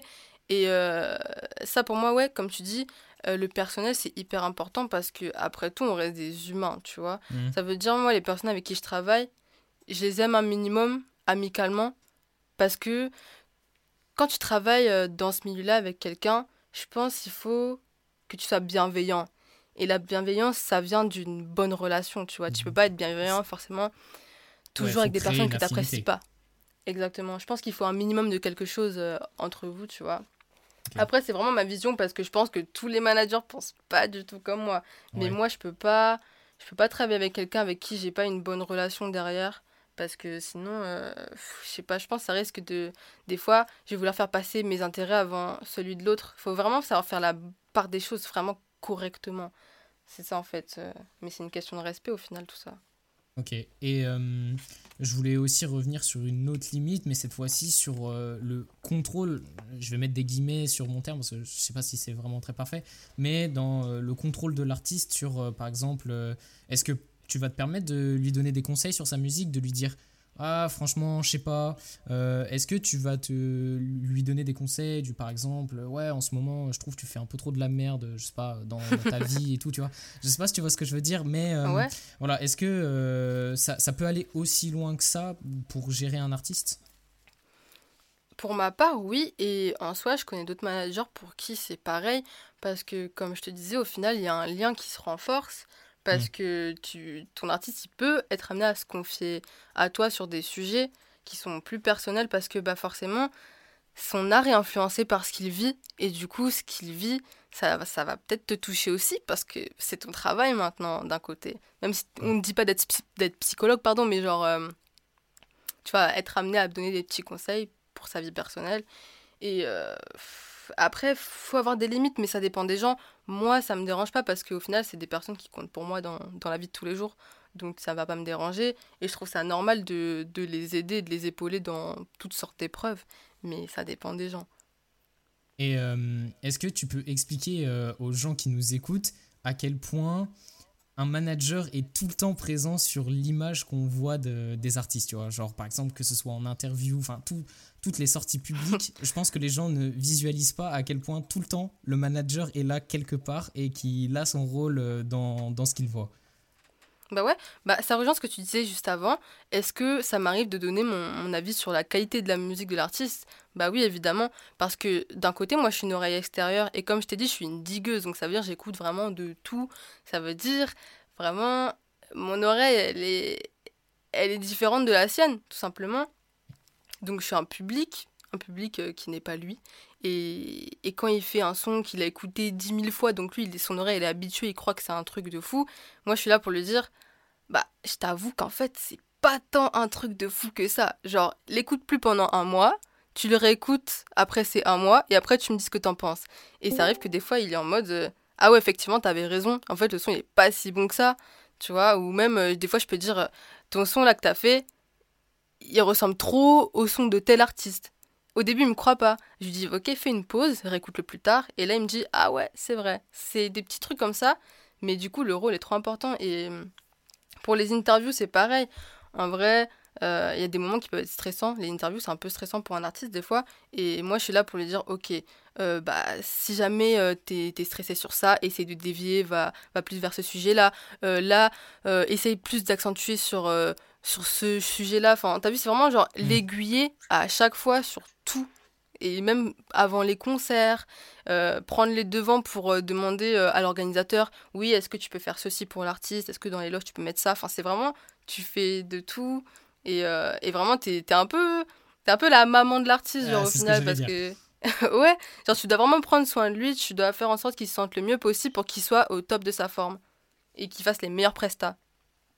Ok, et je voulais revenir sur euh, le fait que tu disais que tu étais une digueuse. Est-ce que tu penses qu'il est nécessaire pour un manager d'avoir une euh, certaine culture musicale pour bien aiguiller son artiste? Je pense pas parce qu'il y en a, ils sont plus euh, dans le côté, euh, ils sont trop forts au niveau administratif, ils sont, ils sont trop forts au niveau euh, marketing, ils savent gérer plein de choses en fait. Je pense pas que ce soit nécessaire parce que si t'as une vraie équipe, chacun a son rôle. Normalement, un manager, il est pas obligé d'être avec toi au studio tout le temps. Tu peux être avec ton producteur. Enfin, tu vois, ça peut. Genre, t'es pas obligé en vrai. Je pense pas. C'est comme tout, tout à son échelle, quoi. Ouais, Maintenant, ça. maintenant, je voulais continuer euh, sur euh, bah, le management, bien évidemment, mais je voulais un peu donner des, des conseils et voir ta vision par rapport à tout ça pour quelqu'un qui voudrait commencer à se lancer là-dedans, euh, parce que en soi, c'est, je pense, un peu compliqué pour se lancer. Et toi, qu'est-ce que, tu- où est-ce que tu conseillerais de d'aller en premier pour se lancer dans ce genre de, de métier? Euh, si j'avais un conseil, euh, déjà pour commencer, ne pas être trop impressionné. Parce que quand tu es manager, tu vas être amené à devoir parler avec des personnes qui sont, on va dire, en place. Et ça peut être vraiment impressionnant, mais il faut jamais que tu montres que tu es impressionné parce que ça, c'est un frein. Mm. Parce que les gens, dans le milieu de la musique, genre, les gens sont trop cool. Mais aussi, tu vois, il y a une espèce de supériorité entre les petits artistes et les grands artistes. Et si directement tu arrives, boum, tu montres que t'es en dessous, ça va être chaud pour toi, tu vois. C'est comme quand t'arrives au lycée, si tu fais directement, genre, les gars en mode trop timide, genre, il y a les gens, ils vont commencer à vouloir te prendre pour une victime, genre, faut pas, tu vois. Genre, malheureusement, dans la vie, des fois, c'est comme ça. Et, et malheureusement, genre, faut vraiment faire attention à ces choses-là. Mais euh, sinon, pour avoir des informations, pour essayer de se former un peu, moi, j'ai pas fait de formation pour l'instant, mais euh, je sais que dans chaque ville, il y a des SMAC. Et en gros, c'est des, des salles de concert. euh, bah ouais, dans chaque ville. Et c'est des petites salles de concert en général. Et elles sont gérées par des personnes qui sont super top, qui peuvent euh, faire des accompagnements d'artistes et de managers et de producteurs. Et, Mhm. et c'est grave cool en général. Je sais que moi, j'ai. Dans le cadre du printemps de Bourges, on avait. On avait été euh, mis en relation avec la SMAC de notre ville. Et du coup, la personne qui s'occupe de booker les artistes euh, dans, la salle de concert, il était grave euh, à nos côtés, il m'a donné plein de conseils, il était vraiment super sympa. Et, et du coup, ça, ça peut aider d'être avec des personnes qui ont déjà de l'expérience comme ça et qui travaillent dans le milieu depuis un grand moment, un long moment. D'accord. Et euh, quels euh, skills sont à travailler pour un manager euh, en soi en priorité? Chacun a ses spécificités et ses spécialités, tu vois. Mais je pense qu'il y a quand même une base à avoir pour tout le monde. Et selon toi, c'est quoi ces bases qu'il faut avoir? Moi, je dirais, renseignez-vous sur tout ce qui est administratif, contrat, parce que c'est la base de tout. Et surtout la SACEM, parce que ça va être un des éléments les plus importants dans la carrière de l'artiste. Parce qu'à un moment, on espère pour lui qu'il va péter, et s'il pète, faut que ce soit, faut que ce soit carré, tu vois, faut que tu puisses faire rentrer l'argent. Et, et ouais, tout ce qui est prod, euh, que tout, tout soit toujours carré à ce niveau-là. Vraiment, c'est hyper important. Et euh, où est-ce que tu peux te renseigner par rapport à tout ça, par exemple en administratif? Où est-ce que tu peux trouver euh, des skills qui sont en lien avec, euh, bah, avec le, le management d'artistes, quoi? Alors franchement, là, en 2023, il y a trop de sites trop intéressants. Moi, je sais que franchement, Groover, ça m'a trop aidé. Après, comme je t'ai comme je t'ai dit avant, il y a plein de trucs, c'était sur le tas, parce que Exo, il a commencé à faire de la musique, enfin, à sortir des sons, et direct, boum, on est parti au Printemps de Bourges, donc on a eu un gros accompagnement avec eux.